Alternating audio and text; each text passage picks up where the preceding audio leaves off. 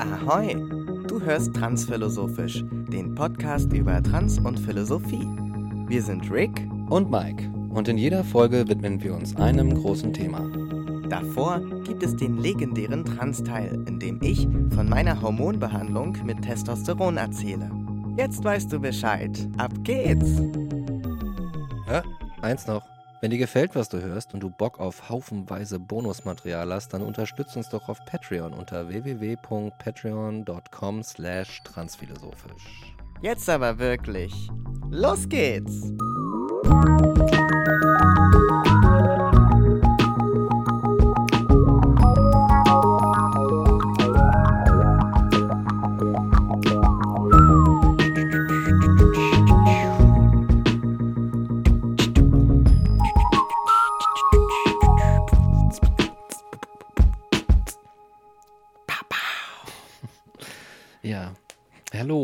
Herzlich willkommen zu einer neuen Folge Transphilosophisch. Wir begrüßen aus dem Wedding ähm, alle, alle Peters out, out there. Genau, wir sprechen ganz leise, um so zu tun, als würden wir so eine sehr intellektuelle Radioshow moderieren. Äh, ja, wobei die sprechen ja meistens eher langsam. Genau, damit die Intellektuellen folgen können. Oh nein, schon wieder ein Diss gleich zu Anfang. äh, ja, ja, ja. ja ne? Aber nichtsdestotrotz sprechen wir heute über Nostalgie. Nostalgia. Nostalgie, ein ganz großartiges Thema, wie jedes Thema in diesem Podcast. Und ähm, natürlich gibt es ganz klar, wie immer zuvor, einen, den sagenumwobenen, den einen, denjenigen welchen. Transteil, die Polizei kommt, Vorsicht, schnell. Cooler als die Polizei erlaubt. ja. Upsi. Das ähm, war mein Geräusch für. Ach, stimmt ja, ich muss ja jetzt was erzählen. Also, what is there to tell? Ich habe. Bart.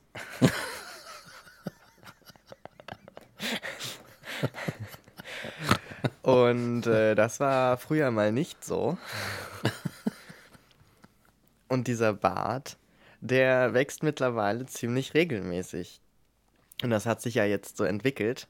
Aber mir ist neulich erst wieder aufgefallen, dass das so auch nicht war. Also, dass der Bart da ist, ist schon eine ganze Weile so, das habe ich auch schon erzählt.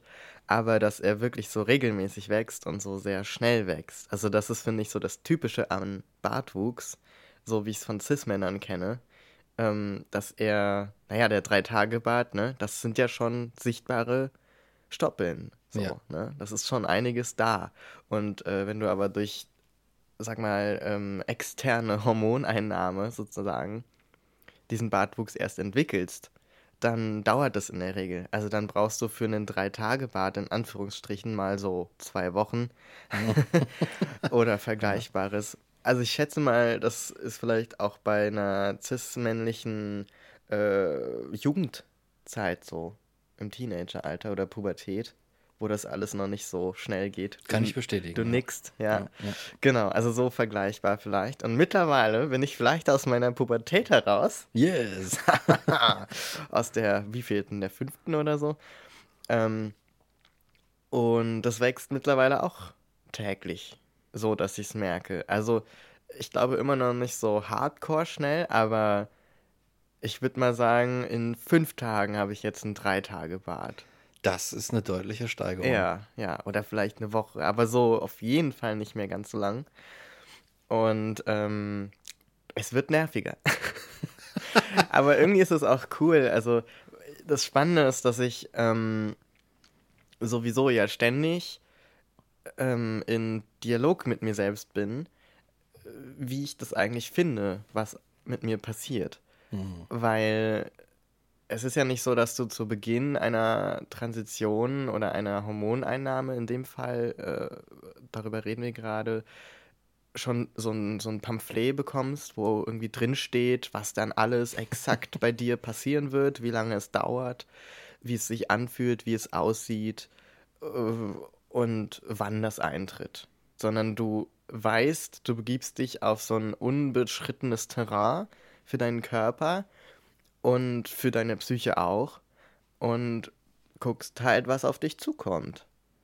Ja, du, und ja, du kaufst die Katze im Sack. Du kaufst die Katze im Sack, genau. Und das bedeutet, natürlich gibt es so grundlegende Dinge, wie zum Beispiel, es ist zu erwarten, dass dir Bart wächst. Es ist zu erwarten, dass du einen Stimmbruch durchmachst und eine tiefere Stimme erhältst. Also wenn du, ähm, wenn du äh, Testosteron nimmst, natürlich. Ja. Wenn du Östrogen nimmst oder was anderes oder Pubertätsblocker, dann ist das nochmal was anderes. Aber jetzt aus meiner Perspektive. Und das heißt, du hast zwar so grundlegende Bausteine, wo du weißt, die werden irgendwann mal vorkommen, aber wie das Haus aussieht, was du dir da draus baust, das weißt du noch nicht. so, das, das wird zwischendurch auch mal so eine baufällige Ruine sein, wo du so denkst, what the fuck happened? Weißt du, wenn also alles sich noch durchmixt und du so noch, ähm, noch so, ich sag mal, Schatten aus deiner Hormonvergangenheit erlebst, sozusagen, die in deine Zukunft geworfen werden oder ähm, so Dinge erlebst, auf die du überhaupt nicht eingestellt warst, von denen dir niemand was erzählt hat oder die einfach nicht so, ich sag mal, im Kanon der Erzählung sind, was eine Transition macht oder wie sie aussieht. Ah. Ne, also weil dieses, dieses, der Bart wächst und so das genannte, das sind so Sachen, die werden dir, die wirst du oft sehen, die werden oft in Dokus erzählt, die werden oft von den ÄrztInnen auch äh, erzählt und so weiter. Das heißt, auf die kannst du dich so ein bisschen einstellen. Es ist natürlich trotzdem noch individuell, wie sich das ausgestaltet, aber es kommen auch so Sachen dazu, auf die du gar nicht kommst oder die so individuell und kleinteilig sind, dass du sie vielleicht auch gar nicht erst bemerkst und dann irgendwann geht dir auf, ach, das könnte ja damit zusammenhängen. Ah. So. Also zum Beispiel setzt sich in der Regel kein äh, ärztliches Personal mit dir hin und sagt dir, ja, es könnte sein, dass sie dann erstmal nicht mehr weinen können. Hä? So. Ah. Aber de facto kann ich viel, viel, viel, viel schwerer und seltener weinen, als bevor als, also als zu der Zeit, wo ich Testosteron noch nicht bekommen habe von außen. Ach. So, das habe ich, glaube ich, auch schon ein paar Mal erzählt. Ja, ich erinnere mich. Aber ne? Und äh, sowas, das erzählt dir kein ärztliches Personal. Das ist einfach so ein, ja, musst du mit umgehen, wenn es dann eintritt, Ding. Ähm, die Erzählung in so Transbubbles ist nochmal eine andere. Da kommt sowas eher vor, aber dennoch ist es so individuell. Genau, und ähm, also in diesem Dialog, den ich deshalb immer mit mir habe und wo ich oft in den Spiegel schaue und so gucke, was hat sich verändert, wie fühle ich mich, wie fühlt es sich an, mich so zu sehen, ähm, wie ich mich verändere, das ist so ein, ja, das ist so ein ongoing Ding eigentlich. Und also ich persönlich habe das auch schon vorher gemacht, mhm. schon bevor ich Testosteron bekommen habe, ähm, habe ich sehr, sehr viel in den Spiegel geschaut, aber nicht um also das kann ja auch gefährlich sein. Also gerade wenn du äh, weiblich sozialisiert bist und dir immer eingebläut wird, ja, du musst auf eine bestimmte Art aussehen, du musst so und so viel wiegen, deine Brüste müssen so und so groß sein, deine Lippen müssen so und so voll sein, deine mhm. Haare müssen so und so geschnitten sein. All diese Dinge, ne? Äh, wenn du die die ganze Zeit siehst und dir quasi zuwirfst, wenn du in den Spiegel guckst, dann kann viel in den Spiegel gucken auch einfach sehr äh, schädigend sein. Und dann ja. ist vielleicht eher eine Maßnahme, den Spiegel wegzuhängen und zu sagen, ich gehe jetzt einfach so drei Wochen mal so raus, wie ich bin und lass mich gar nicht spiegeln und schau mal, wie es mir dann geht. Ja. so, I don't know, ist jetzt nur so dahingesagt. Ähm, aber ich habe das tatsächlich immer gemacht, dass ich wirklich sehr, sehr viel in den Spiegel geguckt habe, einfach um mich kennenzulernen. Also ich habe das Gefühl, du kannst in eine sehr intime und tiefe Beziehung zu dir treten, wenn du dich selber siehst, also wenn du dich selbst erkennst mhm. im Spiegel. Aber das ist gar nicht so einfach. Mhm. Und hat viel mit Akzeptanz zu tun und mit eben dem Abgleichen mit solchen Normen und, und Vorstellungen davon, wie jemand auszusehen hat, wie Menschen auszusehen haben. Ähm, und also, weil meine, was ich gemacht habe, war eigentlich, mich anzusehen, diese Dinge auch zu erkennen, wo ich jetzt, oder zu sehen, wo ich so denke, ja, gesellschaftlich wäre das jetzt zum Beispiel nicht akzeptabel, jetzt, also im Sinne von nach diesen Schönheitsidealen oder nach diesen Normvorstellungen, wären bestimmte Teile von mir jetzt nicht eine 10 plus quasi äh, mit Sternchen, sondern es war, ne, also mhm. du kannst da sehr schnell bewerten und habe das erkannt und habe dann aber gleichzeitig gesagt, ja, aber ich weiß ja, dass das ein Ideal ist und dass ich dem nicht entsprechen muss. Und jetzt muss ich irgendwie schaffen, diese Distanz zwischen diesen beiden Aussagen zu gehen. Ich muss also schaffen, mich anzusehen und dabei nicht zu denken, guck mal, dein Arsch ist zu groß, sondern zu, zu sagen, guck mal, so sieht dein Arsch aus. Punkt.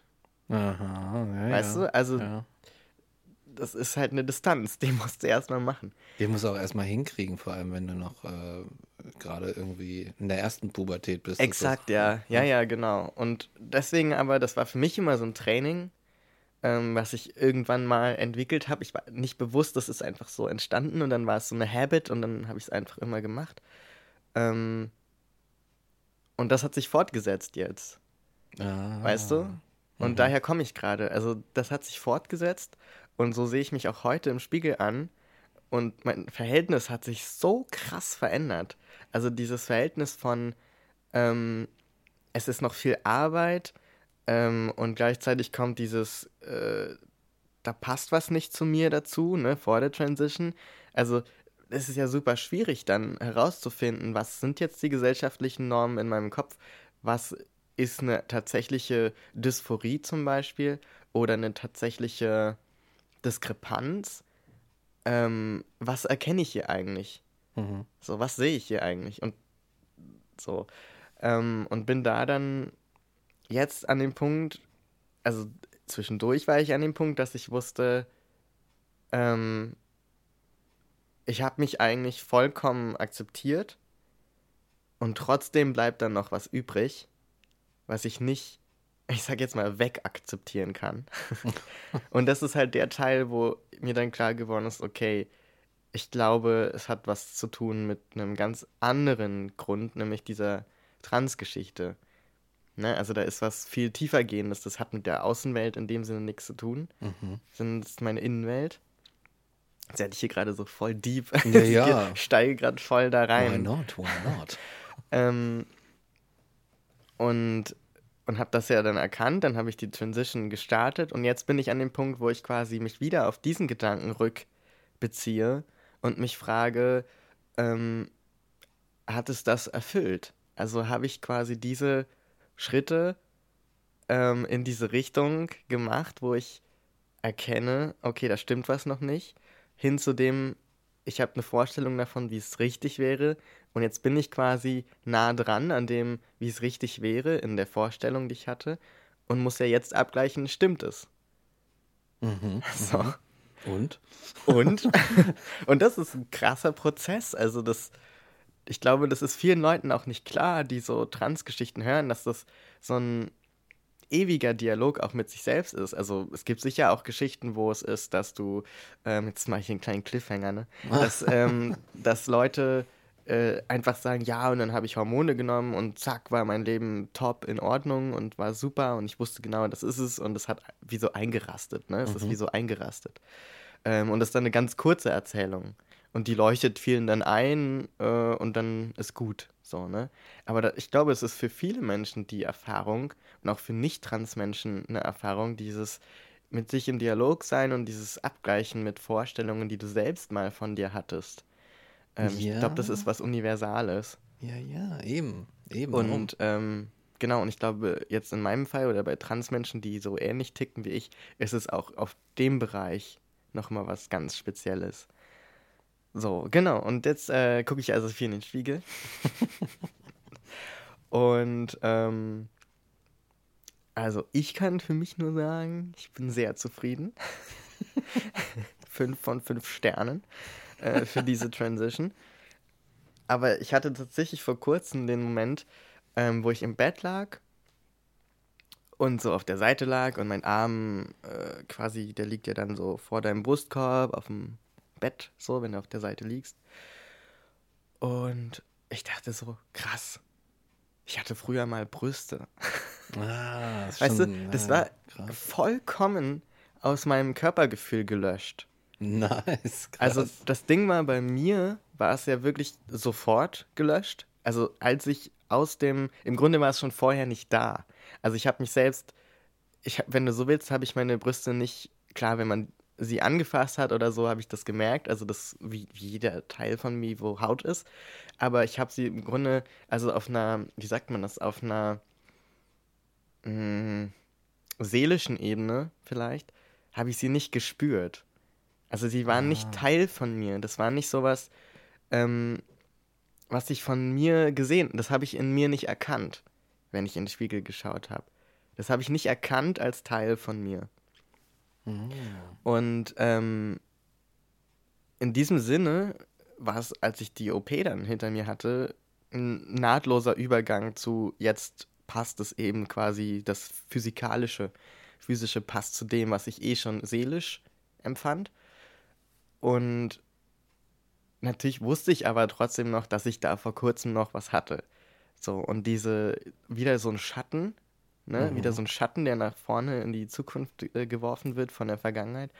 Ähm, der war dann immer noch so ein bisschen da und, und viel, also witzigerweise läuft auch viel über Identifikation ab, also dass du im Internet zum Beispiel dann Bilder siehst, wo Menschen Brüste haben und wo du so denkst, ja, I can relate, also auf eine Art, wo ich zum Beispiel, wenn es um BHs geht oder sowas, ähm, wenn ich BH-Werbung sehe, Aha. dass ich dann länger noch gedacht habe, ja, das hätte ich bestimmt auch gemocht, diese Art von BH, weil die zum Beispiel nicht wehtut, keine Bügel drin, besonders gut beim Sport, was auch immer.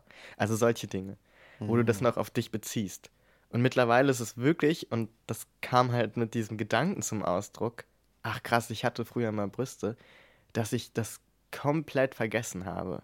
Also, dass es quasi so weit weg ist mittlerweile und ich so angekommen bin in dem Körper, den ich jetzt habe, dass ich wirklich denke, ah ja, das war ja mal ein Teil deiner Realität, so, dass du ein BH tragen musstest oder sowas. Oder dass du, dass ich zum Beispiel diesen Bein da getragen habe. Ah, oh, ich erinnere mich. Weißt du? So dieses. Auch im Podcast noch ja, am Anfang, ne? Genau, dass ich so, dass ich den Gedanken hatte, wenn ich heute rausgehe und jemanden noch besuche, dann bin ich mit Sicherheit länger als acht Stunden außer Haus und gefährde im Grunde meine Gesundheit, weil ich dieses Binderteil eigentlich nicht länger als acht Stunden am Stück tragen sollte. So. Und das jedes Mal zu denken, wenn du irgendwo hingehst, wenn du rausgehst, wenn du Sport machst. Ich habe gar keinen Sport ähm, mich getraut, also ich habe mich schon getraut, den zu machen, aber ich immer in dem Gedanken, scheiße, das ist eigentlich richtig schlecht für dich. So, wenn ich schwimmen war im See, bin ich nie groß geschwommen, also nicht weit, weil ich immer wusste, das zwängt den Brustkorb ein, du kannst dir was zerren. Wenn du mitten im See wegen des Beiners irgendwie eine Zerrung hast, dann säufst du halt ab. Oh Gott. So, ja, ne? okay. Also, das klingt so dramatisch, aber dadurch, dass du die Überlegung halt einfach hast, schwimmst du auch nicht raus und entgehst dieser, Reali dieser diesem Risiko einfach. Ne? Also es ist jetzt nicht, dass ich jedes Mal mein Leben gefährdet habe, aber es ist einfach ein Gedanke, der immer mitschwingt und wo du denkst, hm, bestimmte Dinge sind gerade nicht so gut. Und dann lässt du sie einfach. Also ich habe mich extrem viel eingeschränkt auf eine Art ähm, und habe das einfach nicht mehr. Aber es war mal ein Teil meines Lebens. Das hat mich wirklich beschäftigt, sehr viel. Mhm. Und jetzt ist es gar nicht mehr. Jetzt kann ich einfach mir ein T-Shirt überwerfen und äh, in einer Jogginghose einkaufen gehen und muss nicht jedes Mal denken, ähm, mh, hm, wenn ich nur ein T-Shirt anziehen will, weil ich lazy bin, ziehe ich mal lieber noch einen Pullover drüber, obwohl 30 Grad draußen sind, mhm. weil man sonst halt sieht, dass ich Brüste habe und ich mich nicht wohlfühle. Mhm. So, oder ich mache mir jetzt den Stress und ziehe das scheiß Beinderteil an, auch bei 30 Grad im Schatten ähm, und schwitze mir einen ab, um mal kurz eine äh, Hafermilch kaufen zu gehen. Weißt du? Und, ja. und so, das sind so Sachen, die sind einfach nicht mehr da oder die sind nicht mehr Teil von mir und oder meiner, meiner jetzigen Lebensrealität und ich bin so froh drum und ich bin, wenn ich in den Spiegel gucke, dann erkenne ich das halt. Also dann erkenne ich mich und dann sehe ich, krass, du hast so viel schon hinter dich gebracht und du bist jetzt schon so weit vorne und nah dran an deiner Vorstellung, ähm, dass ich hier mal sein würde, dass ich hier mal sitzen würde, das habe ich auch nicht so. Also, das habe ich schon irgendwie so erahnt, aber jetzt bin ich halt da. Einfach mal so ein Moment, in dem ja. du merkst, wow, okay, stimmt, ich bin ja weit, äh, weit gekommen. Ja. Und, und das ist halt, das ist gerade bei mir Phase, dass ich so denke, ja, Mensch, und jetzt rasiere ich mich relativ häufig. Ähm, mein, äh, mein Bärtchen, was ich über der Oberlippe trage, ist mittlerweile auf Fotos sichtbar. Das war auch so eine Grenze, die da überschritten wurde, von so einem Flaum hin zu einem, äh, zu etwas, was man schon Bart nennen kann und was erkennbar ist, weißt du. Ähm, bis hin zu, jetzt habe ich tatsächlich diesen Haarausfall, wo meine Geheimratsecken sich ein bisschen reinfressen, die ich vorher nicht hatte. Und und das ist aber alles Teil von mir. Das sind die Dinge, die spüre ich wirklich, weißt du? Das kann ich seelisch, äh, das ist wie so ein, wie so ein, ja, wie so ein, wie zwei Teile, die sich decken. Also wenn du zwei, weiß ich nicht, du hast eine Outline von der Zeichnung und in der Mitte ist die Farbe und du legst es drüber und es schließt so genau ab aufeinander. Mhm, es ist wirklich, es deckt sich und es gehört zusammen und ja, das ist ein schönes Gefühl. Verstehe. Ja. Aber du machst trotzdem nicht den Deckel drauf und sagst, äh, so wie in der anderen Erzählung, so, das war's, zack. Sondern du bleibst irgendwie dabei, sagst so, ja, ich weiß nicht, ob es noch nicht die, die hundertprozentige Vorstellung ist. Und äh, so wie ich dich kenne, würde ich jetzt vermuten, dass du sagst, ja, who knows, vielleicht ändert sich die Vorstellung ja auch noch mal ein bisschen. Ja. On the way. So, the ja, exakt. Wann. Also aber das ist tatsächlich nicht speziell auf dieses äh, Transition-Ding bezogen, sondern allgemein. Das ist einfach meine Lebenseinstellung. So, ich, ich habe hab totalen Frieden geschlossen mit der, ähm, ja, mit, mit dieser Realität, wie ich finde, äh, oder dieser Weisheit auf eine Art, ähm, dass sich die Dinge immer entwickeln. So, und, mhm. und das jetzt, aber was noch viel mehr dazu, also das kann in zwei Richtungen dann gehen in die eine, dass du so denkst, ach du Scheiße, nichts ist für immer, worauf soll ich mich einlassen? Und es so einen Überforderungsmoment erzeugt. Mhm. Bei mir hat es eher den Effekt, dass ich denke, ja geil, dann genieße ich halt, wenn ich mich gut fühle, dann genieße ich das genau. Dann, weil kann ja auch wieder vorbeigehen, aber das heißt ja nicht, dass ich das nicht jetzt anerkennen kann, dass das jetzt nicht real ist. So, wenn es mir jetzt gut geht, kann es mir doch jetzt einfach gut gehen. So, da muss ich ja nicht drüber nachdenken, dass mir in zwei Wochen vielleicht wieder die Decke auf den Kopf fällt und ich denke, ah, so, das, ja. das ist dann halt so, ne? Das ist ein Problem für Zukunftsträger. Ja, genau, soll der sich so, ne? Das, äh, also ich, ja. das ist wirklich äh, eine Lebenseinstellung und das ja, bezieht sich dann auch auf die Transition, dass ich so denke, ja, pff, wer weiß, vielleicht irgendwann ähm, denke ich so, ja, pff, die Hormone Vielleicht muss ich die gar nicht haben. Oder der Bart wird mir zu nervig. Ich lasse mir den jetzt weglasern. ich nee. kann es verstehen. Ich Wer weiß, verstehen. weißt du? Genau, ne? Also so. Pff, oder hat vielleicht dann gar nichts mit dem Körper zu tun. Vielleicht entwickelt sich charakterlich irgendwas, wo ich sage, das hat damit zu tun. Das ist jetzt eher unwahrscheinlich, weil so, also es, Hormone haben schon Einfluss, aber der Kern deiner Persönlichkeit bleibt eigentlich bestehen. Und ja, also da mache ich mir jetzt keine Sorgen. Also, das sind alles so Dinge, das sind keine Ängste, das sind keine Sorgen, das sind äh, so, was weiß ich, so leichte Flusen, die irgendwo so rumfliegen und wo du ab und an mal so denkst, ja, pff, könnte sein, mhm. aber pff, ja. whatever. So, mhm. Darum kann ich mich dann kümmern, weißt du. Und ich habe jetzt auch nicht, also mein, mein Gefühl ist jetzt nicht, dass da jetzt groß die Änderung kommt und ich dann so zum Beispiel jemand bin, der sagt, okay, ich muss eine Detransition machen. So. Ah. Alles wieder auf Anfang. Ich meine, auch das kann passieren, aber ich finde,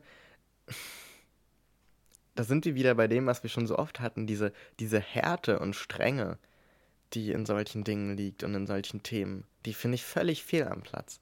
Mhm. Wie kannst du dich selbst so einzwängen in so eine, so eine Vorstellung, dass es etwas gäbe, was richtig ist. Und, und wie du deinen Körper und dich zu sehen hast. Ja, und ich glaube tatsächlich, was das angeht, ähm, hat das auch ein bisschen was mit dem zu tun, wie es zum Beispiel vielen jungen Menschen auferlegt wird, sich dann wieder in dem Spiegel zu betrachten. Mm. Es sind dann nämlich, also ähm, Respekt oder beziehungsweise good for you, dass du das halt so in dem im frühen, im, im frühen Alter so eine Unterscheidungsmerkmale hingekriegt hast. Aber ich glaube, bei der Selbstbetrachtung, äh, auch im Spiegel, äh, schwingen da immer so viele so, ich, ich nenne das mal extrinsisch motivierte Glaubenssätze in Sachen mit.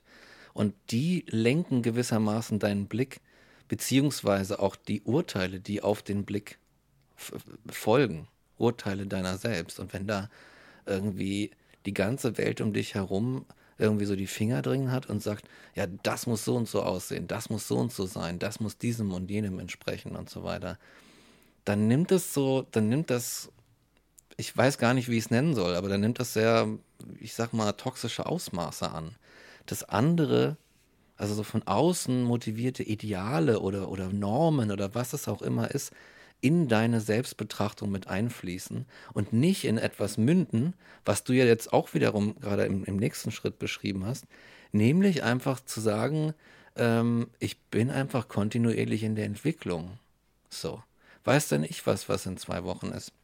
Aber ich, ich halte es mir offen zu sagen, ähm, ich entwickle mich weiter. Wir haben aber das irgendwie in unserer Kultur so komisch angelegt oder es ist auch so ein Glaubenssatz, dass man irgendwo ankommen müsse ja. und dann müsse man da bleiben. Am besten äh, heute als morgen, besser heute als morgen und dann musst du glücklich sein mit dem, was du erreicht hast und wo du angekommen bist.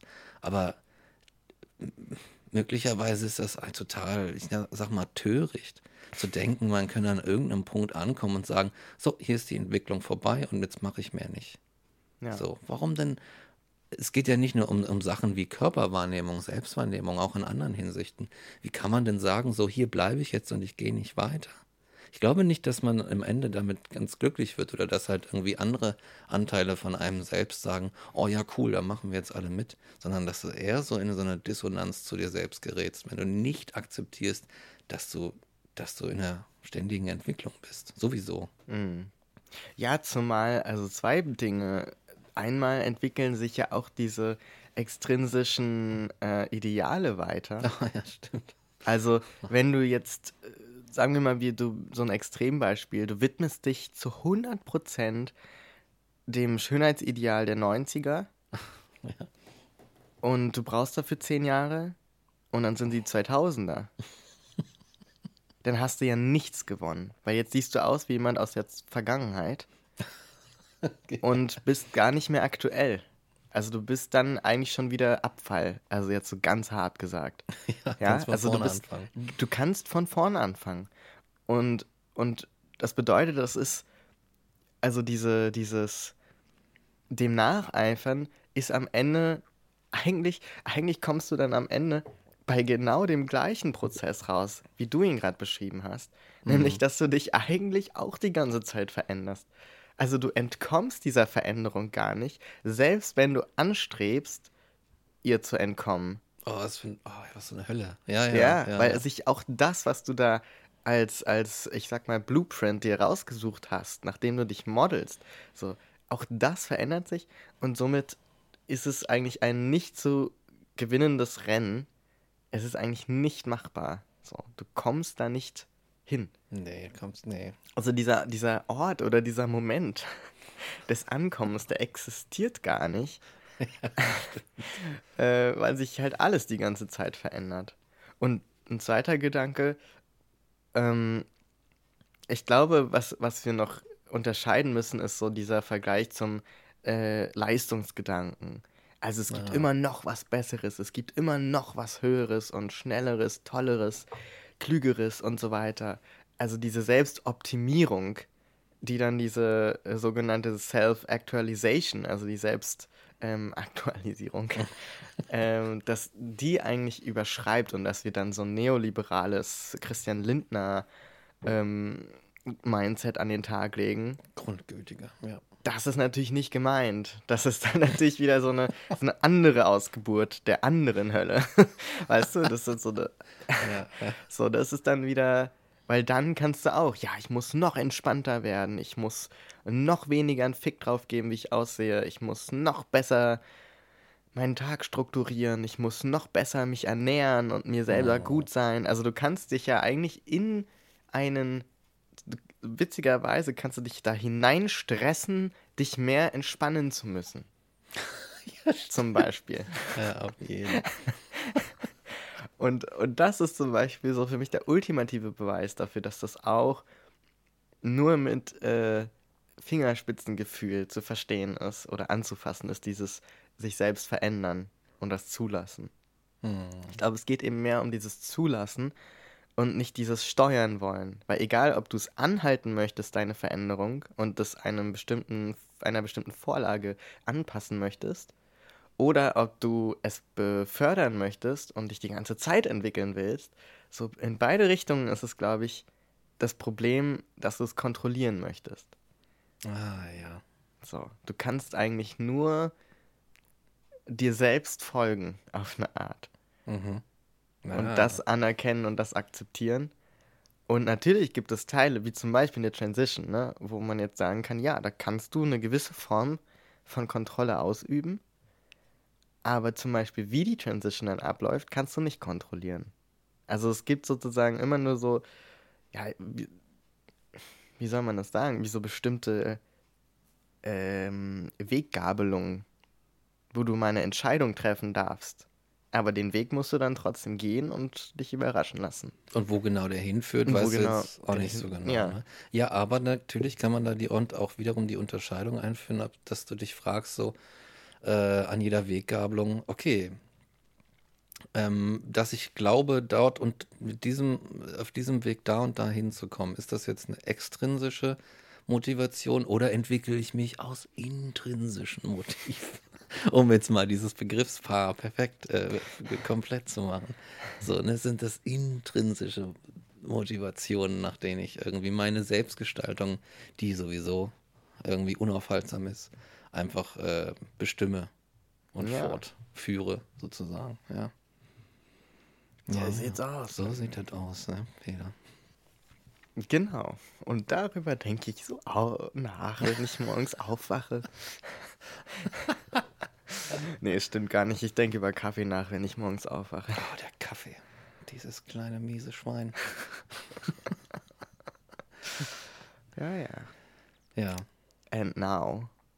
And now. Let's go over to the philosophy part.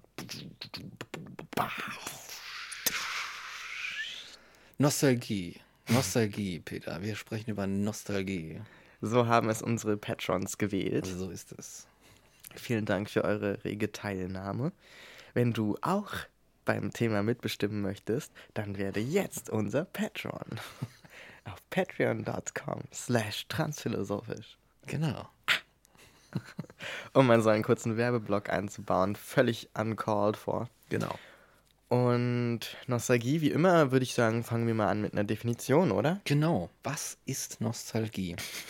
Nostalgie würde ich zum Beispiel, jetzt mal so einen Vorschlag in die Runde geworfen, Nostalgie würde ich ähm, definieren als die Sehnsucht nach dem Vergangenen. Hm. Zunächst. Das wäre so ein. Oh, das ist aber schön. Ja, oder? Das ist richtig poetisch. Yes, das habe ich mir zu Hause ausgedacht. also nicht so wie zur Hausaufgabe hingesetzt, ja. definiere. Ich habe ein riesengroßes, in Leder gebundenes Buch aufgeschlagen und mit einer Feder in die Tinte getunkt und dann sinniert ungefähr eine Stunde und dann ist dieser Satz dabei rausgekommen. Wow. Mhm. Ja, Sehnsucht nach dem Früher, weil na, früher, also es muss natürlich eine Sehnsucht nach dem Früher sein, das besser war. Ge ja. Gefühlt besser war. Und deswegen würde ich dem noch so einen Halbsatz hinzufügen. Mhm. Ähm, unter Verklärung der wahren Tatsachen. Exakt. So ist es für mich. ähm, weil es gibt ja auch die, ich sag mal, die Erinnerung zum Beispiel. Mhm. Und oder die Vergangenheit und so viele Dinge, die sich beziehen auf dieses nicht jetzt, sondern davor und auch den menschlichen Bezug dazu. Aber die Nostalgie, finde ich, ist so ein extrem spezieller Part, ein so spezielles Denken über die Vergangenheit. Ist schon erstaunlich, dass wir dafür so ein extra Wort haben. Also ich finde, es ist so eins der wenigen Worte, die so einen ganz eigenen Kosmos haben. Es gibt nicht so viele Worte, die sowas ja. haben, die sowas ganz eigenes sind. Das stimmt, ja. Und ich finde, Nostalgie ist eins davon. Mein absolutes Hasswort, was sich davon ableitet, ist die Ostalgie. Die Ostalgie? Das ja. kenne ich tatsächlich gar nicht. Was? What does it mean? Really? Ach, du meinst für, für den Osten? Ja, für, den, für die DDR und die, dieses ähm, Erinnern an, ja, damals und diese dünne Tomatensoße, das war die beste und diese Plastikspielzeuge fürs ah. Wasser, weißt du, so Badewannenspielzeuge ja. aus diesem, diesem Weichplastik und diesen Farben, so blau, gelb, rot. Ähm, ah. Ja, so diese Dinge. Und äh, was weiß ich, was gab es denn dann noch in die Richtung? Ähm, ja, ich kann es gar nicht so genau sagen, weil ich die natürlich so gar nicht erlebe. Aber ja, das ist auch so ein Ding. Und gerade in Berlin gibt es ja regelrecht Shops, die sich nur damit beschäftigen. Oder zum Beispiel die große Liebe für Trabis. Ach, so, ja, ne? ja, ja, So ja. das. Das ist doch Stimmt. ganz was Feines. Ja, ich habe auch viel, ich habe auch oft Leute erlebt, die, die, die im, die im äh, Osten geboren wurden und aufgewachsen sind und den ganzen äh, Wendedings miterlebt haben die sagen so, ja, das war schon irgendwie. Das war nicht alles schlecht. War, ne? Das war nicht alles schlecht. Und das, das stimmt ja auch. Das sti und es stimmt auch. Das ja. stimmt, das ist ja das Witzige dabei. Also es die, kann ja gar nicht alles schlecht gewesen sein. Genau. Also es, die, die, Leute räumen oft ein, ja, und dann weiß ich nicht, ich glaube, mein äh, Nachbar hat uns bespitzelt oder so, ne? Aber es gab da so ein paar Sachen, die, konnt, die hat die Bundesrepublik bis heute nicht hinbekommen. So, und ich, ich, ich, ich habe es nicht selber erlebt, so, obwohl da irgendwie meine Wurzeln liegen, aber ähm, äh, ich, ich glaub's ihnen auf eine Art. Ich glaub's ja, na klar, also das so. Ja. Vom Gefühl her. So, ja, ne? ja, ja. Ja, ich glaube, das ist auch gar nicht so der Punkt. Ich glaube, der Punkt ist eher die Verklärung, also ja. wie, wie, ähm, ja, wie soll man das sagen, wie, wie stark positiv wäre es wirklich, wenn es zum Beispiel jetzt auch noch so wäre.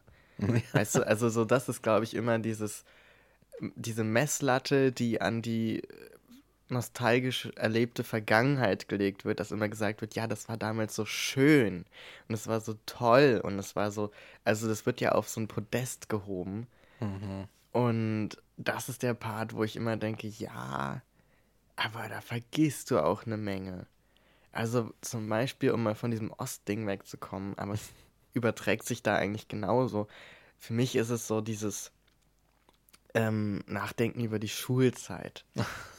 ja. Was bei ganz vielen Leuten so ein nostalgisches Gefühl auslöst. Wenn du irgendwie so ein heran, heranwachsender Mensch bist oder sogar noch Teenager und dann kommen Eltern und sagen, ja, ach Mensch, du hast gut reden, also ich würde alles dafür geben, nochmal meine Schulzeit zu erleben. Hm. Weißt du, ja, ja, so ja. sei bloß froh und genieß das, während du das machen kannst. Und du bist aber so ein pubertierender, völlig verwirrter und überforderter junger Mensch in einem beschissenen Schulsystem, tendenziell wahrscheinlich irgendwo noch äh, an, einer, einer Endstufe vom von der Mobbing-Skala und äh, denkst dir so, Alter, what the fuck redet ihr? Worüber redet ihr? Es ist die fucking Hölle.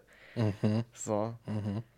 Aber dann kommt, dann kommen neue Dinge und neue Erfahrungen in der Außenwelt und du merkst, so würde ich das beschreiben, dass die Welt halt noch sehr viel beschissener sein kann als in der Schule. Ja. Sehr viel beschissener und dann kann ich, kann ich mir vorstellen, dass du dann irgendwie an einen Punkt kommst und sagst, okay, das war zwar beschissen, aber anders beschissen. Und ich hätte es gern wieder so ein bisschen weniger beschissen, als es heute beschissen ist. Und dann in diesem Prozess wird das aus dem weniger beschissen dann auch eigentlich ganz okay.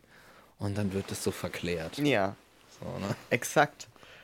Und ich glaube, das ist so ein großer Teil davon, dass das in Erinnerungen ja generell negative Sachen eher überschrieben werden oder ausgeblendet werden. Weil unsere Psyche einfach, ja, ist ja eigentlich nicht so schlecht, dass die Psyche so grundsätzlich sich lieber die guten Dinge merkt. Aber auch witzig, das ist so vertrackt. Weil auf der einen Seite zum Beispiel, wenn du Komplimente bekommst, dann wiegen die nicht exakt gleich auf mit einer Beleidigung oder einer Kritik. So, du brauchst immer mehr Komplimente oder positive Impulse als negative, um ein psychisches, seelisches Gleichgewicht zu spüren. So, aber wenn es um die Erinnerung geht, dreht es sich wieder um und da wird das Negative wieder ausgeblendet und eher das Positive behalten. Also die Psyche scheint sich das so hinzudrehen, wie sie gerade Bock hat. Das ist ihr Ding, ja. Ja, das macht sie das gerne. Ist wirklich ja. ihr Ding so. Und ähm, da ist es dann schon, schon spannend, dass das da so, ein, so eine Auswirkungen hat auf unsere Erinnerung und dass wir dann so denken, ja Mensch, ach, aber damals und das war doch aber, ja. Und ich finde, es ist eine gute Übung, sich genau zu erinnern. Und sich genau ja. zu fragen, okay, ja, okay, die positiven Dinge, yes, I can remember, aber wie war denn eigentlich mein Alltag? Wie habe ich das eigentlich wahrgenommen? Und da ist es extrem gut, wenn du dann auf sowas wie Tagebücher zum Beispiel oh, zurückgreifen ja. kannst.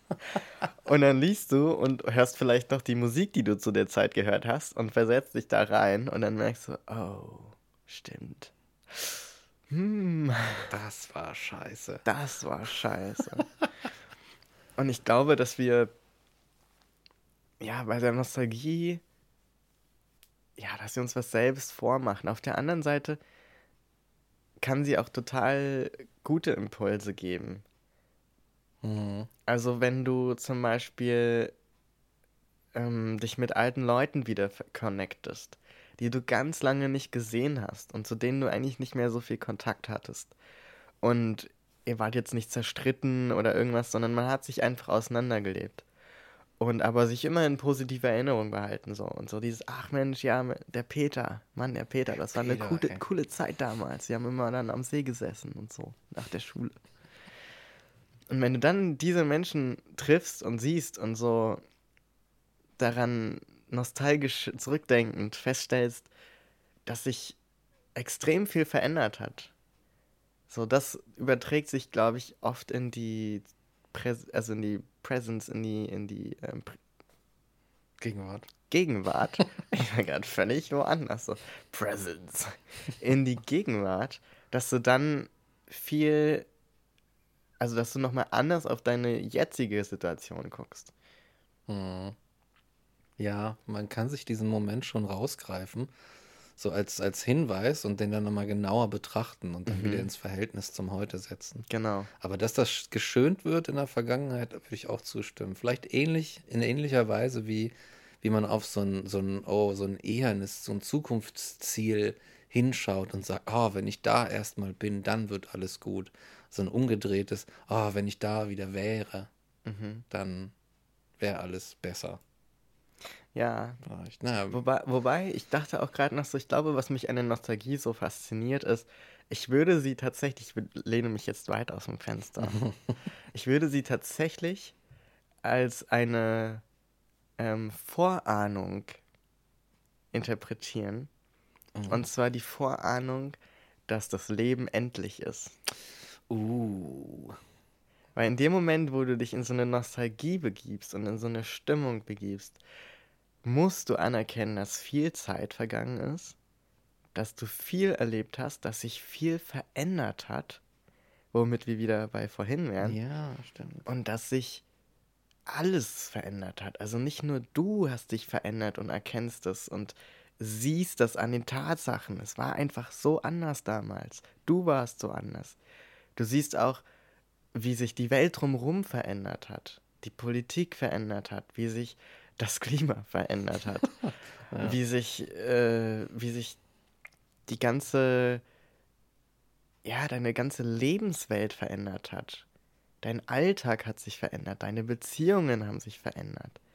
Vielleicht sind zwischendurch schon Menschen gestorben, die damals am Leben waren, an die du dich jetzt gut erinnerst. Ja. Vielleicht de denkst du auf einmal an eine Person, an die du ganz lange nicht gedacht hast. Und denkst, was macht jetzt eigentlich XY?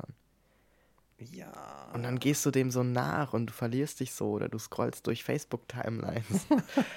oder du, du erinnerst dich daran, du meldest dich bei jemandem, du stellst fest, die sind auch nicht mehr, die sind auch nicht mehr das, was sie mal waren. Ja, und dann, dann beginnst du so zu begreifen, also wenn das von damals bis jetzt passiert ist, dann wird das auch weiter so passieren.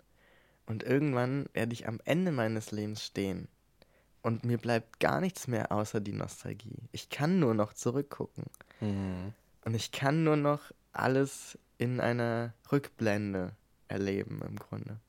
Ja, und ich stimmt. glaube, dass wenn wir noch jünger sind und nostalgische Gefühle haben, dann ahnen wir das. Das wird dann aber auch schnell wieder beiseite geschoben. Ja, ja, deswegen darf man da auch nicht zu lange verbleiben. So eine, so eine, so eine so, oh, du siehst so, oh no, die Welt ist endlich, das Ende ist unvermeidlich. Na, ich flüchte mich mal zurück in diese Zeit. Das war doch schön, oder? Das war doch richtig schön. Da denk mal daran. ja. Ja, ja, ja, solche Sachen. Ah ja, das ist natürlich eine Sache. Aber was das angeht, beim Tod, da mache ich mir auch viel Gedanken. Ist jetzt so ein kleiner Exkurs. Mhm. Aber ich habe mir tatsächlich gedacht, ähm, in dem Zusammenhang, ich will den Tod irgendwie nicht auf diese Art und Weise erleben. Ich will nicht in der Rückschau irgendwie so in, in die Void fallen und ins Nichts überdriften, ja. sondern ich möchte irgendwie meine volle Konzentration auf den Sterbeprozess leiten. Fuck die Vergangenheit. Was interessiert Geil. mich die Vergangenheit? Das ist eine coole Einstellung. ja. Oh Mann, ja, experienced death. Auf jeden, so das ist jetzt Last Call, Last Call und nochmal alles rausholen, weißt du, so aus den letzten Dingern so. Das ist jetzt die große Scheiße, das ist die große, das ist die große Pointe. Und da wird dann einfach die volle Konzentration draufgelegt. Alles, ja, was war, pff, ja. soll es der Teufel holen. Das ist interessant, weil es gibt bei OkCupid, dieser Dating-Plattform, da gibt es ja so bestimmte Fragen, die du in deinem Profil beantworten kannst Aha. und die anderen so einen Anhaltspunkt geben dafür, wie du so charakterlich drauf bist.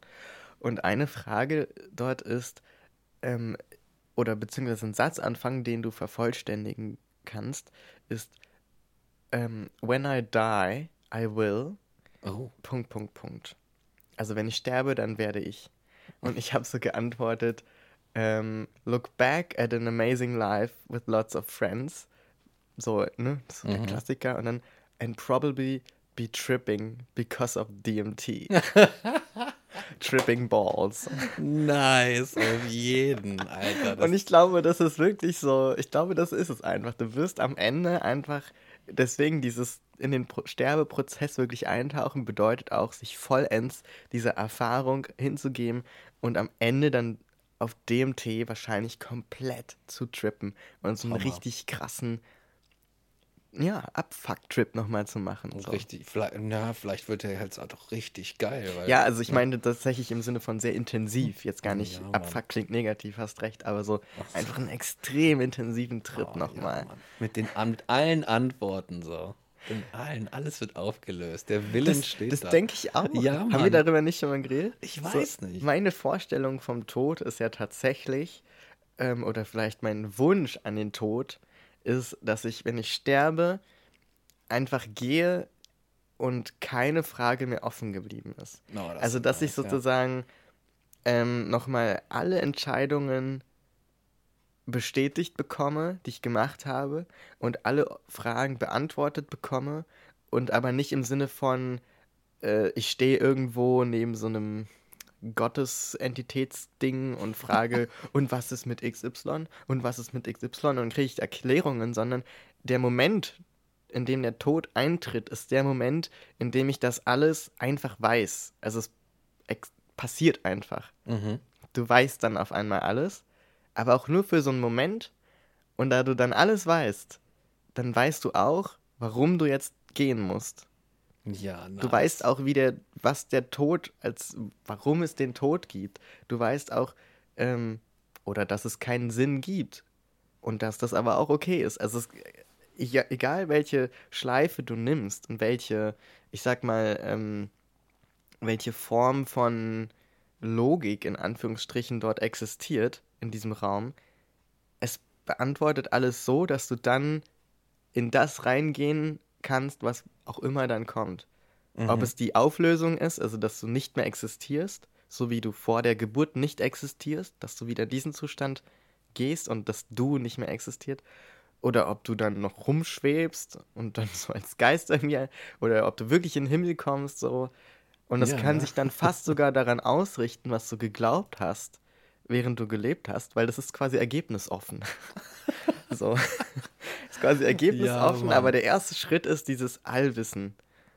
Ja, auf jeden. Ich stelle mir nämlich auch vor, dass das irgendwie so dieses, dass sich so ganz langsam viele kleine Knoten lösen. Oh, ja. Und es wird so, die Welt wird immer und immer klarer. The und, most satisfying video ever. Oh yes. Und du bist auf einmal, ich stelle mir das tatsächlich, und du, das wird, du, kommst zu einer umfassenden Klarheit, die sich so langsam steigert und steigert, die sich über Raum und Zeit hinwegsetzt. ja, Mann. Und du langsam und du, du einfach merkst, ah, okay, ja, gut, let's go, es ist okay. Es ist, es ist einfach, es ist jetzt gut. Ja. Ich kann jetzt gehen. Weißt du? Und das ist und das, was du gerade beschrieben hast, klingt sehr nach einem Trip. Ja, exakt. Ich meine, Leute erzählen sowas von ihren Ayahuasca-Trips oder sowas. So, ja, plötzlich wusste ich irgendwie, was, was abgeht und so weiter. Die wirken dann nicht weiser, aber sie erzählen zumindest das. Ne? Ich weiß nicht, aber ich stelle mir das, ich stelle mir das tatsächlich in, in irgendeiner Weise genauso vor und denke mir so, ja, das will ich mir doch nicht entgehen lassen. So weißt du, in, in so einer Rückschau und zu sagen, so, oh, das war schön damals. Ja, genau. Also wie, wie affig wär's, wie lächerlich wär's, ja. wenn unser Lebensende darin besteht, nochmal zurück in die Vergangenheit zu gucken und so einen Film aus deinem Leben zu sehen und dann so, ja, war schön und jetzt tschüss. So dieses, oh, mein Leben läuft vor meinem inneren Auge von mir vorbei. Ja. Oh, ich war, als ich ein kleiner Junge war. Vater, Vater. Und solche Sachen. Vater, Vater. So. Und nochmal so mit dem, äh, wie nennt sich das, mit diesem Ball werfen und den fangen. Dein erstes Haus, deine erste Frau, dein erstes, die Geburt deines ersten Sohnes. Dieser große Moment. Und alles ist so, äh, du läufst so an dir vor. Ach nee, come on, Alter. Den könnt ihr euch sparen, diesen Reel, weißt du, den brauche ich nicht. Ich will oder, den geilen Shit. Oder so voll dystopisch. Du siehst einfach nur und ausschließlich die schlechten Entscheidungen, die du getroffen hast und das gesamte Leid, das nur aufgrund von dir verursacht wurde, sodass du am Ende so sagst, ja, okay, Grund genug zu gehen. I'm out, I'm out, okay, okay. Okay, I got it. ja. Ja, ne, nichts bereuen am Ende sondern sich das, das ist eh, und es ist halt eh, das ist ja die Sache. Dann lohnt sich ja eh nicht mehr zu bereuen, ja, wenn es vorbei ist. So, das ist so diese eine Unvermeidlichkeit mit vollkommener Ungewissheit gespickt irgendwie, der du eh nicht entrinnen kannst. Und dann kannst du sie auch genießen. Kannst auch sagen, ja, let's do it. Voller Trip. Full on, hands full on. Trip, bitte. Ja. Einmal trippen, bitte. Ja. Genau, und sich dann im Leben nostalgisch zu erinnern, ist, glaube ich, so ein bisschen so ein Wink mit dem Zaunpfahl der Psyche, dieses, ja, ja, wart mal ab, mhm. genau. was da noch kommt. Nicht vergessen. Nicht, don't forget. It's gonna end. Es könnte dann auch so ein schöner Reminder sein, zu sagen so, ja, guck mal, übrigens, es endet. Und diese, diese Methode zu sagen, statt jetzt irgendwie mich in, in, in der Rückschau zu verlieren, ähm, so so, so, von so einer Angst motiviert eigentlich, könnte ich auch sagen, okay, wenn, den, wenn mag dem so sein, aber ich konzentriere mich jetzt trotzdem nach vorne. Mhm. Weißt du? Sobald diese Gefühle aufkommen, so ein kleiner Reminder, so, hey. Und dann denkst du, okay, vielleicht ist es jetzt Zeit, wirklich so komplett die Sicht nach vorne zu drehen und da einfach zu gucken, welche Wege stehen mir offen, wo kann ich hingehen, was kann ich tun, was kann ich lassen. Ja. Und so weiter. Ja, also was du gerade gesagt hast, äh, welche Wege stehen mir offen? Ich finde, das ist eine Power der Nostalgie oder der Erinnerung im Allgemeinen. Ähm, also ich habe zum Beispiel gerade so eine Phase, wo ich, wenn ich Zeit finde, 90s-Movies gucke. ja. Also und vor allem auch äh, viele 90s-Movies, in denen es um Drogen geht, beziehungsweise um Jugendliche und ja, in Verbindung mit Drogen, aber so im Sinne von äh, so die Verbindung Struggle. Also Jugendliche, die strugglen und dann halt sind oft einfach Drogen mit dabei. Und schaue mich da durch so ein paar Klassiker und auch durch ein paar völlig ähm, platte Sachen, aber einfach um so diesen Vibe aufzunehmen der 90er und der Filme, die damals gedreht wurden, die ja auch nochmal zurückverweisen, oft mhm. ein paar Jahre. Und, und da gibt es so oft Dinge, wo ich denke, ich habe die Zeit so gar nicht erlebt selbst.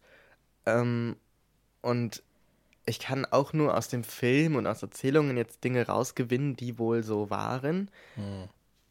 Und ich empfinde zwar so eine gewisse Sehnsucht oder denke so, wow, das, ähm, genau, das ist nämlich so ein Punkt, du kannst nostalgisch sein gegenüber Dingen, die du gar nicht erlebt hast. Ja, genau. Ne? Also so, ähm, ich habe mal einer Freundin geschrieben, ähm, wie war denn das Ei? Ähm, genau, also ich habe Sehnsucht nach einer Zeit, die ich gar nicht erlebt habe. so, weißt du, so. Ja. Die ja eigentlich, das eigentlich gar nicht geht, aber was dank unserer Psyche, die sich da überhaupt nicht über ähm, Umsetzungsschwierigkeiten kümmert und einfach sagt, ja, ja, machen wir mal, ähm, geht das ja eben doch. und ähm, was ich dann daraus gerne mache, ist nämlich, weil nur da reinzugehen und zu denken, ach Mensch, damals, da hast du ja nichts gewonnen und es zieht dich nur runter und es ist einfach nicht produktiv. Und wir wollen ja produktiv sein. Genau, so ist es. Regie.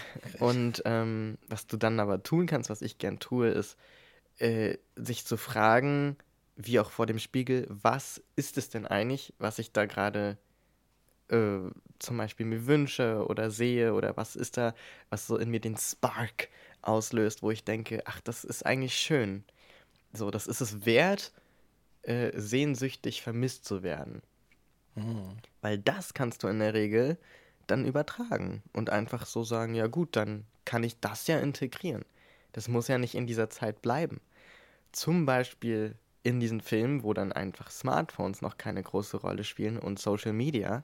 ja, und die Leute in den Filmen natürlich auch. Viele haben auch zu Hause rumgesessen und nichts gemacht und sich zu Tode gelangweilt, weil es nichts zu unterhalten gab. Weißt du, so ganz viel, ups, ganz viel blendest du ja auch aus oder wird nicht gezeigt. Aber was zum Beispiel cool war, war dieses in den Filmen dargestellte, komm, wir gehen raus, wir machen draußen was, du triffst dich irgendwo in der Stadt mit Leuten, ähm, du hängst rum, dieses Cornern, weißt du, ja, das Rumhängen. Ja. Zum Beispiel in den 90ern Filmen. Das finde ich cool. Oder ähm, dass du die Leute, dass die lesen viel zum Beispiel. Und es ist so ein Ding, du hast als Unterhaltung halt mal ein Buch dabei oder so. Und ähm, es ist viel mehr integriert in dieses Allgemeine, viel mehr Leute lesen. Mhm. Weil es einfach nicht so viele Alternativen gibt. Oder du hörst mal eine Platte aus dem Schauspiel äh, Schauspieler, aus dem Schallplattenspieler. und ja. Lars Eidinger steht da und hält die Platte. Hier bitte ab. ja, ja. Ähm, und äh, so diese, diese Dinge, und die kannst du ja integrieren. Und dann habe ich angefangen, okay, ich nutze Social Media weniger. Ähm, ich versuche mehr rauszugehen. Ich versuche mehr mit Leuten rumzuhängen. Mhm. Ähm, ich versuche äh, zum Beispiel mehr zu lesen. Hat nicht gut funktioniert. ich bin I'm still on it. Aber so einfach die, ja, einfach zu sagen, gut, dann kann ich ja bestimmte Dinge einfach übernehmen. Das muss ja nicht in der Vergangenheit bleiben. So. Ja, stimmt. Ja. Und also aus der Nostalgie kann auch so ein, so ein Empowerment wachsen, wenn du eben weißt, das umzuwandeln. Also es geht viel um umwandeln können und nachdenken, was meine ich eigentlich, was empfinde ich, warum. Mhm. Ja, das stimmt. Das ist interessant, dass du das sagst. Irgendwie mit Filmen kenne ich das auch, wenn ich zum Beispiel irgendwie, wenn du so Filme guckst, die du ähm, in einer bestimmten Phase deines Lebens geguckt hast. Oh ja. So, oder wo du zum Beispiel irgendwie recht jung warst oder so. Bei mir ist so ein Film zum Beispiel sind Ghostbusters. Das ist ja so ein Uraltfilm von ja. 1985 ist der erste Teil, glaube ich. So, deswegen, dann, weißt du, den, den hast du noch so geguckt als Kind. Oder sowas wie Bud Spencer-Filme. Und dann, oh ja Diese, weißt du, die du auch irgendwie oh. na, nach, dem, nach dem Partywochenende dann sonntags völlig verkatert einfach im Fernsehen guckst und sagst, oh ja, bitte, ist jetzt genau das Richtige. So, und dann, und dann äh, bist du einfach in diese, in so Gefühlszustände zurück, die äh, geworfen bzw. erinnert, weil die sind irgendwo in dir abgespeichert, aber halt nicht abrufbar, so 24-7.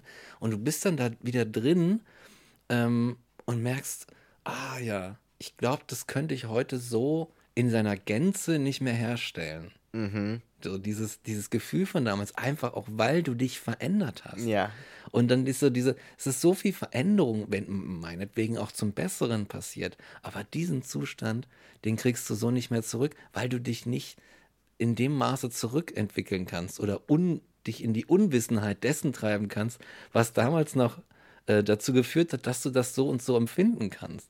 Du hast ja auch Sachen erfahren, rausgefunden über dich, über die Welt, über deine Umwelt, die dich in einer gewissen Weise ihr gegenüber empfinden ließen. Das weißt du jetzt und deswegen kannst du so nicht mehr empfinden, wie du damals empfunden hast. So, und weil du das mit dem Tagebücherschreiben machst, was ich da zum Beispiel ganz, was bei mir da ganz stark der Fall ist, das sind die, ähm, das ist Musik. In Musik sind, also Musik mache ich so kleine emotionale Tagebucheinträge. Mhm. Weißt du? Solche Dinge. Und das heißt, es gibt so manche Lieder, manchmal äh, äh, bist du irgendwo draußen und es wird irgendwie durch Zufall dieses und jene Lied mm. gespielt. Und dann mm. bist du so, mm. oh mein Gott. Mhm. Und die ganze, diese ganze Gefühlspalette rieselt so durch dich durch. Wie durch so Sand, durch so eine Sanduhr. Und du bist auf einmal wieder so kurz in diesem Moment zurück. Oh mein Gott, ja. Das ist so ein Ding, ne?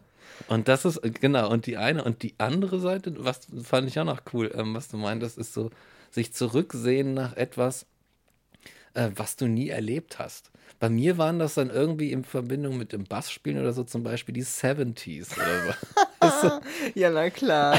Sowas. Oder letztens habe ich, äh, nee, gestern oder vorgestern habe ich ähm, eine Doku über Robert Johnson gesehen, dem Erfinder des modernen Blues und auch Rock'n'Roll. Und der ist halt irgendwann, das war irgendwann in den 1930ern. So. Und da war so, so im, im, im, in den Südstaaten von den USA, Mississippi, so die Gegend. Und das ist so, wow, das sind so Sachen. Ich habe das irgendwie, die Musik hat mich gecasht und hat mich geformt, die, die, die daherkommt. Aber ich kann dorthin irgendwie nicht zurück, aber trotzdem wäre ich jetzt irgendwie gerne mal da und so, so eine Woche mit, mit Robert Johnson und seiner Gitarre unterwegs. Oh ja. Weißt du, so diese völlig andere Welt, so in der Bluesmusik einfach irgendwas war, wo du in irgendwelchen Läden gespielt hast oder auf der Straße und das war's dann. Und so lief das halt. Solche Sachen. Mhm. Ne? Aber immer so dieses, was, äh, gut, dieses, ja, das Leben ist endlich oder so, aber was ist mit dieser anderen Nostalgie, so diesem, diesem Willen nach Zeitreisen? Ja, oh, ich will eine, gib ja, eine Zeitmaschine, weißt du? Oh Gott, ja, dieser Wille, ja, da sagst du was. Das stimmt, das habe ich auch schon oft gedacht. Einfach mal, ich zum Beispiel würde gar nicht mal so weit zurückgehen. Also es gibt zwei Zeitreisen, die ich gern machen würde, um in der Zeit mal zu sein. Hm. Das eine ist das viktorianische England. Uh. Ich würde so gerne mal in so einem geilen Anzug im viktorianischen Eliten-Umfeld äh, äh, unterwegs sein, weißt du, so bei, ach, in irgendeiner Adelsfamilie oder irgendwo in London, weißt du, und ja. ach, das wäre so toll. Da würde ich gerne mal hin. Das wäre richtig nice. Und ähm, eine andere Sache ist die 80s tatsächlich. Oh einfach ja. Die 80er. Ich würde einfach gerne mal in den 80ern in eine Disco gehen. Oh, ich auch, Alter. Ich möchte so gerne mal in den 80ern in eine Disco gehen. Oh, wie cool wäre das bitte? Ich glaube, ich glaube, dass die Erzählungen aus der Zeit wirklich wahr sind. Ja. Und dass diese Disco-Nächte und dass diese Zeit bevor auch äh, AIDS dann zur, Pandi äh, zur Epidemie, Pandemie wurde. Ach, stimmt. Weißt du, diese Zeit, dieser Sweet Spot in der Geschichte, ich glaube, der war unfassbar geil. Diese Clubszene, diese Nachtszene. Allein schon, wenn ich die Musik höre, denke ich, das kann nur gut gewesen sein. Ey, das, ey ich verstehe es so. Ich denke so oft an diese Clubszene, wenn ich die Musik höre. Ja. Die ich nie erlebt habe. Ja. genau, oder? So. Das ist so ein Ding, wo ich so. Oder wenn du so Dokus aus der Zeit siehst oder Videos, wo du halt wirklich, egal wie sehr du versuchst zu, ich sag mal so in die Schranken zu weisen, so dein, deine nostalgischen Überpositivierungen, ähm, und aus, dann äh, triffst du so Leute, die die Zeit erlebt haben oder so bei YouTube-Kommentaren unter diesen Songs, ne, wo Leute so schreiben, ja, Mann, damals die 80s, das war schon wirklich eine andere Welt. Das war wirklich ein kurzer Sweet Spot in der gesch menschlichen Geschichte, so. Ja. Weißt du, wo du wirklich das Gefühl bekommst, Mensch, ey, ich glaube, da war wirklich was oh richtig oh, ja. gut gelaufen für einen Moment. Oh, ja, Und da würde ich gerne mal in so eine 80s-Disco gehen. Echt, ey, ich habe auch schon Leute kennengelernt, irgendwie in Berlin vor allem dann, die irgendwie, auch in unserer Kulturbubble irgendwie so, dass die halt irgendwie so, so bestimmte Sachen miterlebt haben. Oder sei es Berlin der 90er Jahre oh, oder so, ja. was die das erlebt haben und die davon erzählen. Und ich denke mir so, oh Gott, ich bin so neidisch, dass du diesen, diese Erfahrungsinhalte hast und ich nicht. Ja, ja Mann. I want it. Oh no. Yes. Ja, aber ich fürchte, Zeitreisen ist uns nicht vergönnt. Nee. Nein, leider nicht. Vielleicht gibt es irgendwann so Zeitreisentourismus, wo du nicht, nicht in der Zeit bist, aber sie beobachten kannst. Mhm. Also du kannst sozusagen in die 80er in einen Club, aber du bist nicht für die Leute da und du hast auch keinen Körper, der da sich bewegt, aber du kannst da quasi reingehen. Wie so ein, wie so ein, ich sag mal, erweitertes, ein, vielleicht um die Dimension Zeit erweitertes äh, Streaming Google Earth. Oh, nice. Du kannst also durch die, um die Welt, du stellst eine Zeit ein irgendwo in der Ecke ist so ein Dropdown-Menü, da wählst du die Zeit aus, dann äh, wählst du auf der Karte, klickst du dich dahin, wo du hingehen möchtest. Das wird natürlich alles aktualisiert dann, wie es halt damals zu dem Zeitpunkt dort aussah. Und dann kannst du auf Play drücken und dann kannst du sozusagen nachts um 10 in einen Club gehen in London in den 80ern und kannst da feiern. Also oh, also kannst Mann. da zumindest dabei sein, während die Leute feiern. Oh, das, ich meine, das müsste man auch heute eigentlich schon mit Virtual Reality Theoretisch. Kriegen, oder? Wenn du nicht interagieren musst im Feiern genau, mit nee. irgendwelchen Figuren. Ja. Alter. Okay, das müssen wir rausschneiden und eine Geschäftsidee draus machen. Das müssen wir an irgendein so Games Design äh, Studio schicken. Oh ja, das wäre so Hammer. Das wäre Hammer. Ja, und äh, da ja, ja. Da sind wir selbst in die Sehnsucht verfallen. It happened to us, no. Live auf dem Podcast. Ja, Mensch. Hm. Ach Mensch, ich glaube, jetzt wo wir so nostalgisch sind, können wir auch den Podcast einfach abschließen. Genau. Ich glaube, wir haben alles gesagt. Genau, genau. Wir sind sogar selbst durch den Prozess gelaufen. Exakt. Und jetzt äh, wissen wir, dass sich die Zeit verändert hat, dass mhm. wir uns verändert haben. Mhm. Genau, und damit, Peter, entlassen wir dich in die Sehnsucht. ja. Genau, bitteschön. Wir und haben dich an deine Vergänglichkeit erinnert. You're welcome. You're gonna die. Oh Gott, ey. Yes. And you're gonna die. And you're gonna die. And you're gonna. gonna weißt du, so eine, so eine dystopische äh, Oprah Winfrey. Look under your seats. You see that? That's the gravestone. so völlig, völlig fertig mit der Welt und nur noch in Lumpen, weil das Klima ist kaputt, Infrastruktur ist zusammengebrochen. Aber sie macht aus irgendwelchen Gründen immer noch die Show. Mhm. And you're gonna die, and you're gonna die. Yes, in diesem Sinne. Genau. Bleibt uns gewogen, solange yes. es noch geht. Und ja. äh, genießt die Zeit, die ihr habt. Genau. Und Outro. Kommt jetzt. Kommt jetzt. Oder auch nicht. Oder auch nicht.